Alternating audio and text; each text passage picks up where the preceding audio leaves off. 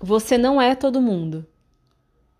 Eu tenho certeza que é, do mesmo jeito que você ficava muito brava quando seu pai ou sua mãe falava isso para você, se você é pai ou mãe, você ficou muito satisfeito a primeira vez que você falou isso pro seu filho.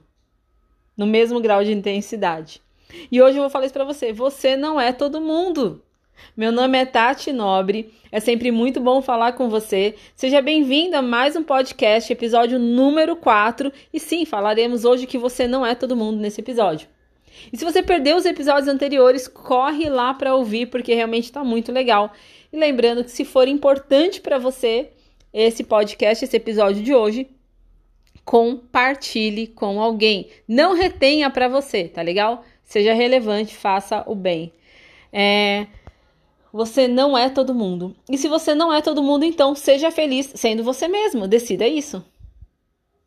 Tati, peraí, peraí. Você está querendo me dizer que ser feliz é uma decisão? Sim.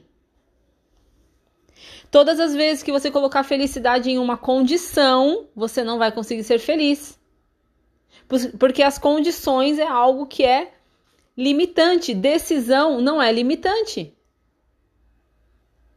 Se eu decido que eu vou ser feliz, eu me predisponho àquilo. Deixa eu explicar. É, eu acho que faz sentido eu explicar nesse momento do episódio que nós estamos aqui da nossa série como funciona mecanicamente o processo de decisão.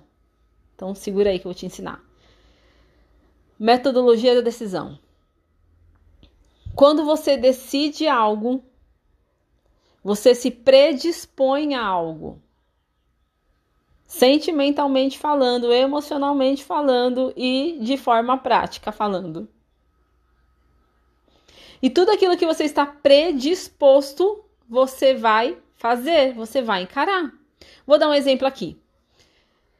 Se eu decido que eu quero ser feliz no meu dia, ou como diria, né, nosso amigo Chorão, hoje ninguém vai estragar meu dia. Se você decidiu isso, você está predisposto a isso. Significa que ninguém vai estragar seu dia? Não! Pelo contrário, eu diria, inclusive, sem ser pessimista, porque eu não sou, que quando você acorda de manhã você fala, cara, hoje ninguém vai estragar o meu dia. Eu tomei essa decisão, essa decisão gerou uma predisposição, e aí parece que é como se as pessoas acordassem e falassem assim: ah, hoje eu vou estragar o dia de alguém. E aí ela cruza com você.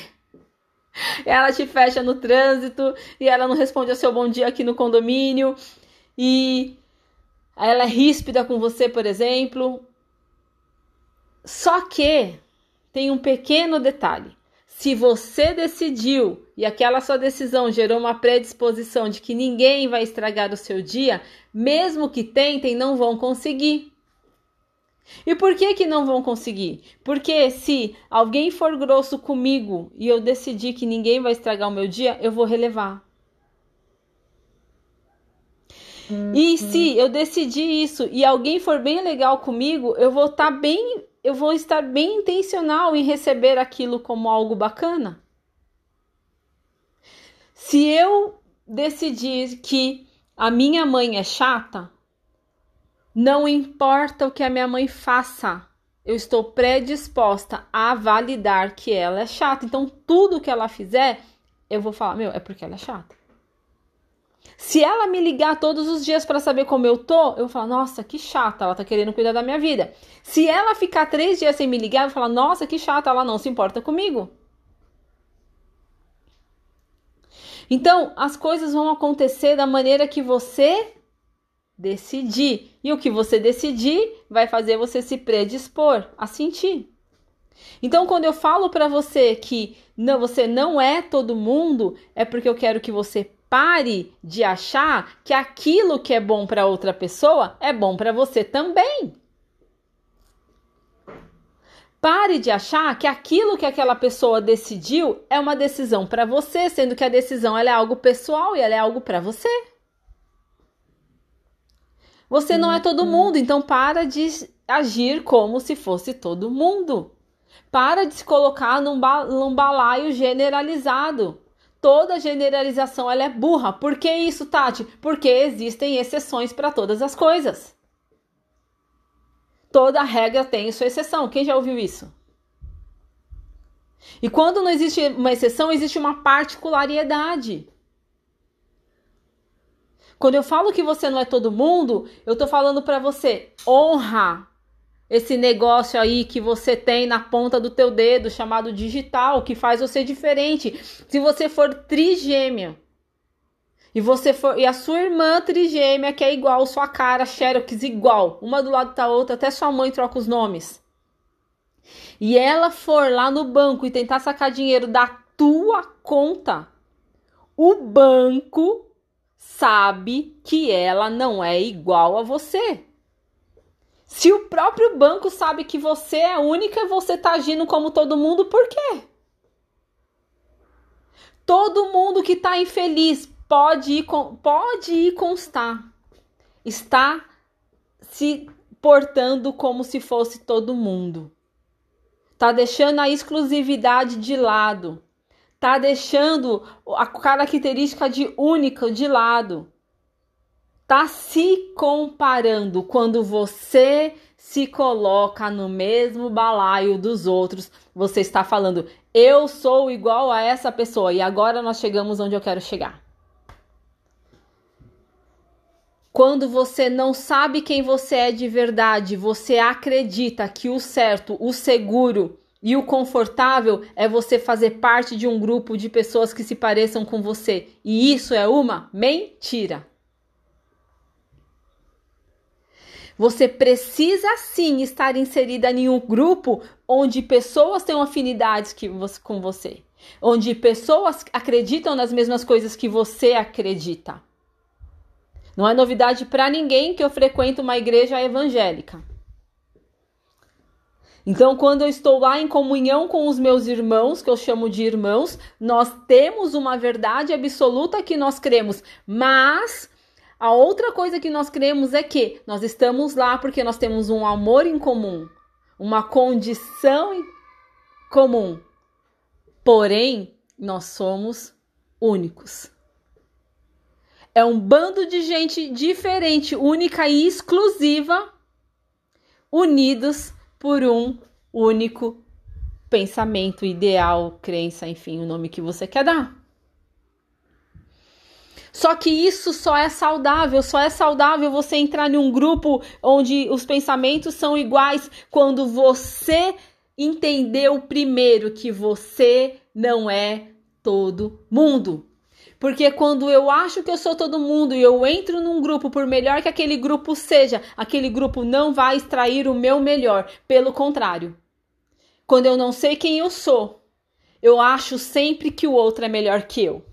Quando eu não sei quem eu, quem eu sou, eu sempre vou achar que eu sou melhor que outro. Em ambos os casos, eu saio perdendo. Toda comparação é burra, eu já falei para vocês. Existe, existe influência.